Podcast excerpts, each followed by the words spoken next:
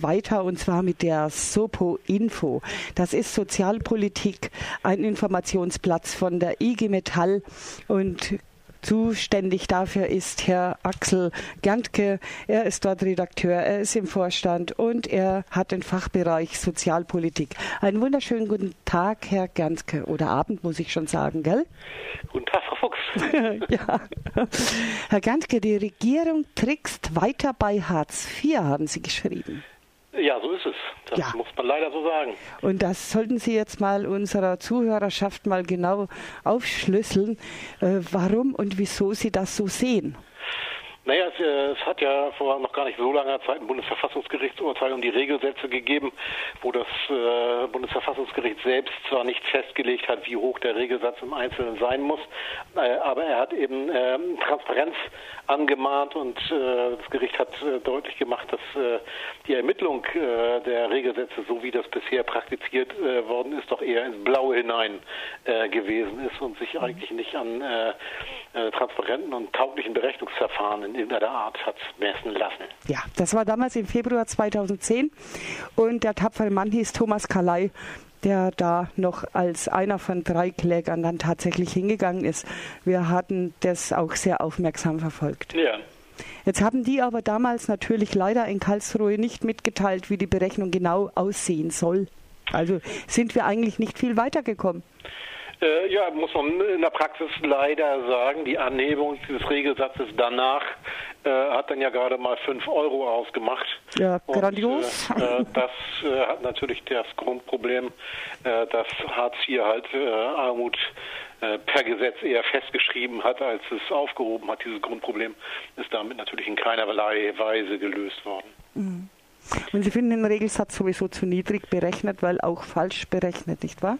Ja, es gibt äh, zwei Ebenen äh, der Kritik. Äh, das, Verfassungsgericht selbst hat gesagt, man muss Transparenz walten lassen und ja, ich will vielleicht mal kurz erläutern, wie im Grundsatz berechnet worden ist. Nämlich es ist gesagt worden, man braucht eine Vergleichsgruppe die sogenannte Referenzgruppe, die man also in der äh, äh Bevölkerung äh, ausgemacht hat. Das waren äh, die 20 Prozent, sage ich jetzt mal ganz grob, die 20 Prozent mit den äh, niedrigsten Einkommen der Bevölkerung.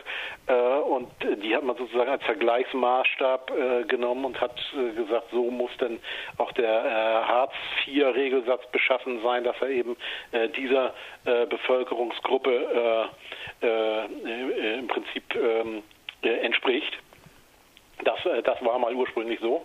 Dann äh, hat äh, äh die Regierung äh, aufgrund des Bundesverfassungsgerichtsurteils auf der einen Seite ein paar Dinge geändert, sodass der Regelsatz angehoben werden musste, entsprechend den Vorgaben des Verfassungsgerichts, hat aber gleichzeitig die Vergleichsgruppe äh, reduziert, hat gesagt, wir nehmen jetzt nicht mehr die 20 Prozent Ärmsten, sondern nur noch die 15 Prozent Ärmsten. Und Ergebnis äh, ist gewesen, dass eben entsprechend äh, äh, der Regelsatz zwar auf der einen Seite erstmal erhöht worden ist, aber auf der anderen Seite gleich wieder abgesenkt worden ja. ist. Und ja, unterm Strich äh, sind dann halt nur diese 5 Euro mehr rausgekommen. Ne? Mhm. Und dann haben wir später nochmal, glaube ich, 8 Euro mehr gehabt, gell? Das war jetzt zum Jahreswechsel. Äh, ja, ja, es ist, äh, wird dann ja noch entsprechend, äh, je nachdem, äh, in welchen Jahren man auf die Vergleichsgruppe äh, sich bezieht, äh, wird es dann natürlich hin und wieder auch nochmal angepasst, aber eben auf einer insgesamt viel zu niedrigen Ebene. Mhm. Und Sie sind der Meinung, der Regelsatz sollte eigentlich im Moment 407 Euro betragen? Na, wir tun uns etwas schwer, äh, was äh, die richtige Festlegung des Regelsatzes äh, angeht, da jetzt eine ganz konkrete Zahl zu nennen, äh, weil man muss ja sehen, mit Hartz IV ist gleichzeitig auch noch äh, na, festzuhalten gewesen, dass äh, auch zum Beispiel äh, Pauschalierungen enthalten waren, die früher bei der Sozialhilfe in dem Sinne nicht enthalten waren. Also wenn einem äh, früher beispielsweise der Kühlschrank kaputt ging äh, als Sozialhilfebezieher, dann hatte man eher nochmal die Möglichkeit, zum Sozialamt zu gehen und gesondert nochmal was zu verlangen. Das ist ja heute kaum noch möglich. Und je nachdem, wie man also äh, äh, auch einen besonderen Bedarf gesondert regelt, kommt man dann natürlich auch zu unterschiedlichen Anforderungen wie hoch der Regelsatz eigentlich sein muss. Aber äh, was man, glaube ich, sagen kann, so wie er im Moment ist, äh, das äh, ist äh, zum Leben zu wenig. Ob zum Sterben zu viel, das weiß ich nicht genau, aber mhm. zum Leben zu wenig. Ja, ist natürlich auch ganz schlimm. Also das hängt ja auch sehr mit dem Lohndumping zusammen, das wir in Deutschland haben, mit den Niedriglöhnen und Dumpinglöhnen allgemein. Äh, Politiker äh, haben sich ja noch nie gescheut äh, zu verkünden, Arbeit muss sich lohnen. Ja, ja, also Sie haben genau recht. Ähm, hier wird natürlich eine Negativspirale äh, ins Werk gesetzt. Auf der einen Seite äh, wird eben eine Vergleichsgruppe in der Bevölkerung äh, zu Rate gezogen, um den äh, Regelsatz zu berechnen und gleichzeitig wird diese Vergleichsgruppe aber auch immer ärmer. Auf der einen Seite durch die gerade eben von Ihnen ja schon benannten Dumpinglöhne und auf der anderen Seite, das muss man auch noch sagen, das ist auch, selbst wenn man jetzt sag ich mal, den, den Regelsatz nur systemimmanent vernünftig berechnet, äh, dann müsste man zumindest äh, diejenigen ja aus der Vergleichsgruppe herausrechnen, äh, die äh, noch weniger als Hartz IV haben, die eigentlich einen Anspruch auf Hartz IV hätten, aber aus verschiedensten Gründen, weil sie sich schämen oder weil sie äh, ihre Ansprüche nicht kennen, das gar nicht geltend machen, äh, die werden ja auch noch mit in die Vergleichsgruppe mit einbezogen. Und beides, sowohl die Dumpinglöhne wie auch dieser eben von mir genannte Aspekt, führen dazu, dass dann nochmal wieder dann auch der Hartz IV-Regelsatz entsprechend weiter runtergerechnet wird. Hm. Und vor allen Dingen, äh, ich habe auch mal eine Frau gesprochen, die Aufstockerin ist, die werden ja ständig auch zum Jobcenter diktiert und bekommen Termine und so weiter. Und das scheuen halt auch viele Leute. Ja, naja, natürlich. Ein Riesenschriftkram und eine Mordsrennerei halt ja, auch. Gell? Ja, ja, Hat halt auch viel, äh, glaube ich, mit Schikane zu tun. Oder es kommt bei den Leuten zumindest so an.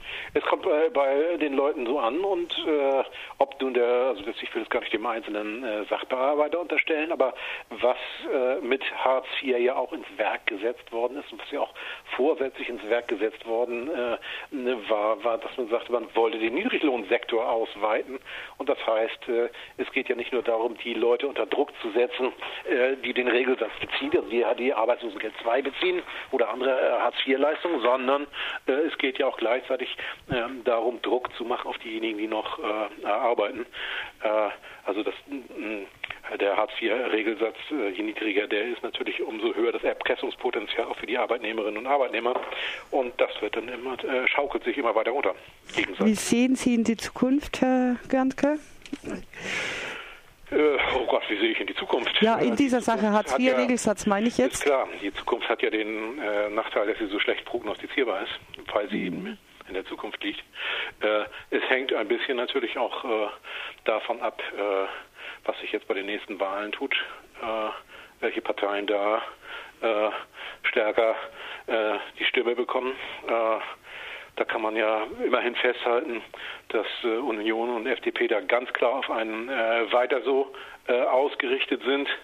Äh, bei SPD und Grünen na, eine verhaltene Kritik an ihren eigenen Reformen, die sie ja selber zu verantworten haben, äh, vorhanden ist und immerhin die Linkspartei deutlich kritisiert das bisherige Vorgehen in Sachen ja, Hartz IV. Klar. Glauben Sie, der Hartz-IV-Satz steigt dann wieder? Ja, also wie gesagt, ich glaube, äh, man muss äh, den Druck entsprechend entwickeln, auch bei den Bundestagswahlen entwickeln und ich glaube, man muss äh, auch in der Gesellschaft ganz deutlich machen, auch unter den Arbeitnehmerinnen und Arbeitnehmern, es hat niemand was da von niedrigen Regelsätzen. Es hat auch ein Arbeitnehmer, der erstmal unmittelbar von diesen Regelsätzen gar nicht betroffen ist, hat nichts davon, wenn diese Regelsätze niedriger sind. Man könnte ja glauben, er muss dann weniger Arbeitslosenbeitrag bezahlen oder ähnliches, aber im Endeffekt wirkt ja genau der Mechanismus, den ich gerade deutlich gemacht habe. Niedrige Regelsätze und niedrige Lohnersatzleistungen führen am Ende auch zu niedrigeren Löhnen, äh, sodass das Ganze auf einen Boomerang, äh, als Boomerang auf die Arbeitnehmerinnen und Arbeitnehmer äh, zurückschlägt. Und ich glaube, diesen Wirkungszusammenhang, den muss man in der Öffentlichkeit deutlich machen. Und wenn der gut erfasst ist, dieser Zusammenhang, dass es eigentlich nur Sinn macht, sich gemeinsam, ob arbeitslos oder in Beschäftigung, gegen niedrige Regelsätze äh, zu wehren. Wenn, wenn das erstmal geklärt ist, dann äh, kann ich mir vorstellen, dass auch ein gesellschaftliches Klima entsteht, in dem eben auch eine grundlegende Revision von Hartz IV äh, möglich wird und notwendig ist sie natürlich. Mhm. Und das Gericht in Karlsruhe beschäftigt sich das eigentlich noch mit diesem Regelsatz oder ist das dort jetzt abgeschlossen? Nee, da äh, gibt es immer, immer wieder äh, Auseinandersetzungen und es äh, gibt eben auch um die, die, Punkte, die ich hier jetzt gerade aufgeführt mhm. habe, nämlich was, wie wird diese sogenannte Referenzgruppe berechnet äh, auf der einen Seite und welche Rolle äh, spielen zum Beispiel die verdeckte Armut in dieser Referenzgruppe. Ähm, das ist weiterhin äh, auch von den Gerichten strittig. Aber ehrlich gesagt, ich glaube nicht, dass ein Gericht äh, da eine grundlegende Kehrtwende der Politik ins Stammbuch schreiben wird, solange das gesellschaftliche Klima sich nicht ändert. Hm. Also ich war damals seinerzeit 2010 schon etwas enttäuscht vom Bundesverfassungsgericht, dass es nicht genauere Vorgaben gemacht hat äh, in dieser Klage. Eigentlich war das schwammig umgesetzt, wurde so gut wie nichts. Äh, ja, das äh, muss man leider äh, so sagen. Äh, aber die Vorgaben sind natürlich auch in vielen Punkten eben recht allgemein äh, geblieben. Aber ich glaube, dass man äh, eben gut beraten ist, sich nicht ausschließlich auf die Gerichte da zu verlassen, sondern eben auch selber an der Veränderung des gesellschaftlichen Bewusstseins mitzuwirken. Das ist äh, vollkommen richtig und auch sehr lobenswert. Nur die Betroffenen, ja, die also hier in dieser Harzfalle liegen, die können sich halt ganz schlecht wehren. Ne? Ja, ich glaube auch, äh, wenn man das alleine äh, sozusagen den Betroffenen zum Auftrag machen würde, äh, das zu verändern, das äh, wird nicht reichen. Deswegen äh, gehe ich auch immer dahin zu sagen, äh, es liegt eben nicht nur im Interesse der unmittelbar Betroffenen, derjenigen, die zurzeit gerade Arbeitslosengeld beziehen oder Arbeitslosengeld 2 beziehen, zum einen, es kann natürlich fast jedem passieren, dass er arbeitslos wird und dann irgendwann in die Situation kommt. Das ist schon mal ein guter Grund, sich dafür selbst zu engagieren. Und das andere, äh, wenn eben äh, die Regelsätze höher liegen würden, wenn die äh, soziale Sicherheit höher wäre, das hätte auch positive Rückwirkungen aufs Lohnniveau. Also selbst derjenige, der nicht arbeitslos ist, hätte im Endeffekt etwas ähm, davon. Und das ist für mich das Argument, weswegen man sich nicht nur als Erwerbsloser äh, gegen äh, die Senkung oder die, die niedrigen Regelsätze äh, engagieren sollte, sondern äh, es ja wirklich im Interesse eines jeden Arbeitnehmers und einer jeden Arbeitnehmerin sein sollte, eine vernünftige sozialstaatliche Leistung abzusichern und das äh, hieße dann eben auch äh, vernünftiges Arbeitslosengeld und äh, äh, entsprechend hohes äh, Arbeitslosengeld 2, wenn man diesen Begriff dann auch weiter verwenden will. Auf jeden Fall wäre es natürlich auch schön, dass Arbeit sich tatsächlich wieder lohnt und dass jemand, der den ganzen Tag arbeiten geht, auch seine Familie ernähren kann. Und das fällt zunehmend halt vielen Leuten schwer. Ja, ganz richtig. Und äh, da wird ja auch teilweise zynisch argumentiert, äh, der Abstand müsse gewahrt werden äh, zwischen denjenigen, die Arbeitslosengeld beziehen und denjenigen, die äh, Lohn erhalten. Äh, und mit, mit, diesem Argument wird dann eben eine Senkung, einer Senkung des Arbeitslosengeldes das Wort geredet. dieses Argument, finde ich, kann nur für eine Erhöhung der Löhne herhalten. Sehe ich genauso, da stimme ich Ihnen vollumfänglich zu. Löhne hoch und dass die Leute auch wirklich leben können können davon und nicht mehr angewiesen sind, irgendwo zu betteln oder zu sparen. Richtig, das ist äh, auch unsere Devise und äh, das Argument, äh, warum Löhne gesenkt werden müssen, äh, na, wird ja immer wieder ins Feld geführt, das äh, sei so, um die Wettbewerbsfähigkeit äh, der Bundesrepublik Deutschland oder des deutschen Standortes oder ähnliches zu sichern. Fakt ist ja, dass wir in der Bundesrepublik gigantische Exportüberschüsse haben, also mangelnde Wettbewerbsfähigkeit nun wirklich das geringste Problem ist, sondern man muss ja eher sagen, Deutschland exportiert alles, was nicht nied- und nagelfest ist, bis hin zur Arbeitslosigkeit, die Deutschland ja auch in ganz Europa sozusagen exportiert mit dieser äh, Politik, äh, die zurzeit betrieben wird. Auch da bin ich ganz Ihrer Meinung. Sie möchten noch auf Ihre Info und auf Ihre Arbeit aufmerksam machen. Legen Sie bitte los. Ja, das, worüber wir uns gerade unterhalten haben, das äh, kann man eben im Sopo-Info nachlesen. Das ist ein unregelmäßig, aber doch des Öfteren erscheinendes Informationsmagazin, äh, meistens auf zwei Seiten kurz zusammengefasst. Und das kann man per E-Mail beziehen über agnes.stoffels mit Doppel F at igmetall.de kann das jeder äh, kostenfrei äh, sich in die Verteiler eintragen lassen. Also wer das gern möchte, einfach eine kleine Mail agnes.stoffels at igmetall.de äh, schreiben und dann äh, kommt man in den Verteiler des Sopo-Infos. Und wenn unsere werte Hörerschaft jetzt nicht den Stift dabei gehabt hatte, dürfen sie aber uns nachfragen hier beim Radio. Und B ist es auch über die Suchmaschinen ganz einfach zu finden. Da gibt man ein Sopo Info IG Metall 2013 und dann kommt ihr auf eine Zusammenfassung äh, der letzten in 2013 gelaufenen Sopo-Info, wobei Sopo für sozialpolitische Information steht. Und ich finde es sehr interessant. Und es kann, wie, wie Herr Gernke gerade gesagt hat, jeder kostenlos sich im Internet besorgen oder eben äh, das Newsletter bestellen. So ist es. Ja, jetzt habe ich dann noch was gelesen. Da gibt es ein Bündnis für ein menschenwürdiges Existenzminimum. Ja. Das Bündnis aus DGB, Erwerbslosengruppen, Wohlfahrtsverbänden und anderen fordert ein menschenwürdiges Leben für alle und eine Erhöhung des Regelsatzes. Möchten Sie dazu noch etwas sagen, Herr Gantken? Naja, im Prinzip äh, werden genau die Fragestellungen, die wir hier auch miteinander schon erörtert haben, eben auch in, in diesem Bündnis, das ist wirklich ein ganz breites Bündnis aus unterschiedlichsten Initiativen, von Bauernorganisationen bis hin zu Gewerkschaften, äh, ist dieses Bündnis, die aus unterschiedlichen Blickwinkeln und Sichtweisen heraus sich aber doch äh, einig äh, geworden sind, dass man äh, in Sachen Existenzminimum was unternehmen muss. Mhm. Und ja, dass sich eben zusammengefunden hat und auch ohne jetzt äh, sich auf eine konkrete Zahl zu verständigen, wie hoch muss er denn jetzt sein, der Regelsatz, aber doch eine grundlegende äh, Strukturreform äh, der äh, von, von Hartz IV ins Blickfeld genommen hat. Mhm. Und da gibt es auch eine E-Mail-Adresse. Das ist die www.menschenwürdiges-existenzminimum.org. Kann man sich informieren, nehme ich an. Genau, und da ist auch ein umfassendes Positionspapier, das die Fragen beleuchtet. Mhm. Alles klar, wunderbar. Ich, mir liegt ja noch etwas äh, auf der Seele, Herr Gernken. Äh, ich hatte es in der letzten Sendung äh, auch davon schon. Wir sollen ja immer alle noch viel länger arbeiten. Ja, das äh, stellt sich die Bundesregierung so vor und das wird in der öffentlichen Propaganda ja auch entsprechend äh, immer wieder äh, formuliert. Schaut man sich zum Beispiel die Bildzeitung an, dann Ach, kriegt man drei Tage in der Woche äh, Berichte darüber, wie die über 65-Jährigen jetzt auch begeistert in das Arbeitsleben eingreifen. Ich bin immer nicht ganz sicher, ob da eventuell nur immer über den gleichen berichtet wird.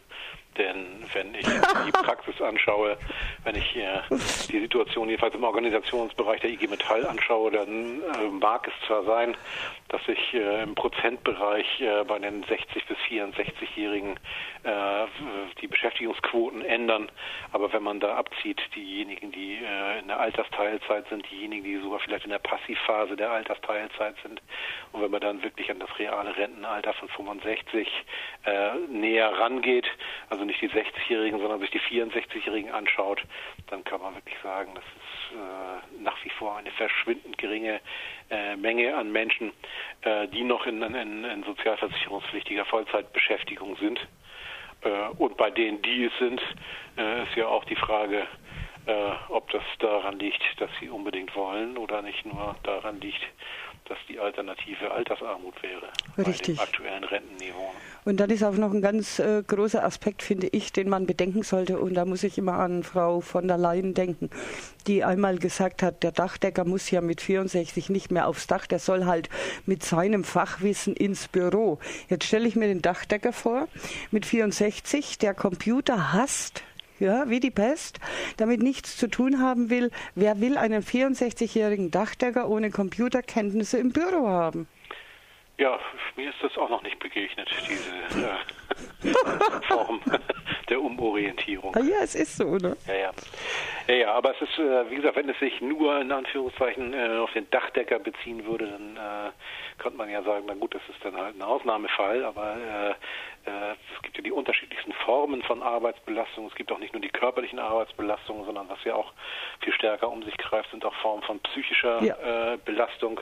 Und es ist eben nicht so, dass man sagen kann, äh, da haben wir auf der einen Seite den Dachdecker und andere äh, Berufe des Bauhauptgewerbes, da geht's nicht und beim Rest, da geht's schon irgendwie, sondern man muss äh, äh, sagen, dass es eben ein ganz großes Spektrum an Branchen und Berufen äh, gibt, wo es nahezu undenkbar ist dass die Menschen auch nur bis zum 65. vollendeten 65. Lebensjahr kommen, geschweige denn äh, 67, wenn man sich anguckt, den Anteil derjenigen, die heute schon äh, Erwerbsminderungsrente beziehen und wenn man sich weiterhin anguckt, den Anteil derjenigen, die äh, Erwerbsminderungsrente beantragt haben, aber abgelehnt werden, mhm. das ja fast jeder zweite Antrag ist, der gestellt, aber abgelehnt wird, äh, dann äh, sieht man, wie illusionär äh, die Politik ist äh, da wird vieles schön geredet, aber real äh, ist Rente mit 67 nichts anderes als eine weitere Form der Rentensenkung, denn Natürlich. die Leute gehen eben vorher, äh, haben aber zusätzliche versicherungstechnische Abschläge. Ja klar, und sind dann wieder auf Unterstützung angewiesen. Ja, ja. Also es ist unbegreiflich, wie wir regiert werden. Das muss man ab und ja, zu sagen. Ja, unbegreiflich äh, wäre es, wenn man äh, meinte, ähm, dass die Politik aus Dummheit das macht. Ich fürchte, die Lage ist schlimmer. Ich äh, unterstelle Vorsatz. Ja, Kalkül. Äh, der äh, privaten Versicherungswirtschaft werden die Hasen in die Küche gejagt. Es geht einfach darum, die gesetzliche Rentenversicherung äh, wie auch andere Sozialsysteme weitgehend äh, zu zerschlagen und äh, stattdessen eben den Menschen anzudienen, sie mögen doch privat vorsorgen. Das ist, glaube ich,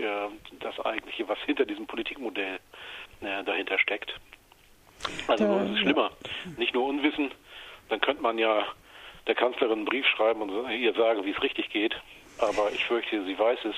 Sie will bloß in, andere, äh, in eine andere Richtung. Ja, ich glaube, die Kanzlerin hat sowieso andere Interessen, als jetzt, wie es uns hier geht. Das sind dann äh, eher schon andere Leute, ja. Aber ein Unwissen kann ich da auch äh, nicht unterstellen, sondern ein Kalkül würde ich eher unterstellen. Ja, richtig. Ja. richtig.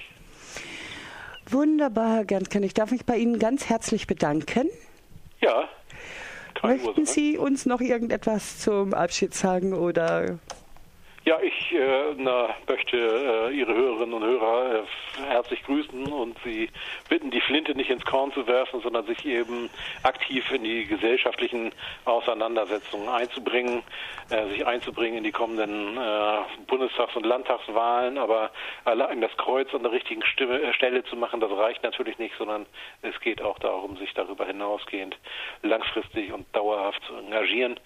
Der Kampf um den Sozialstaat ist natürlich einer für den man einen langen Atem braucht. Und äh, ich habe es eben schon gesagt, welche Lobbykräfte äh, dahinter stecken, äh, eben gerade diesen Sozialstaat zu zerstören.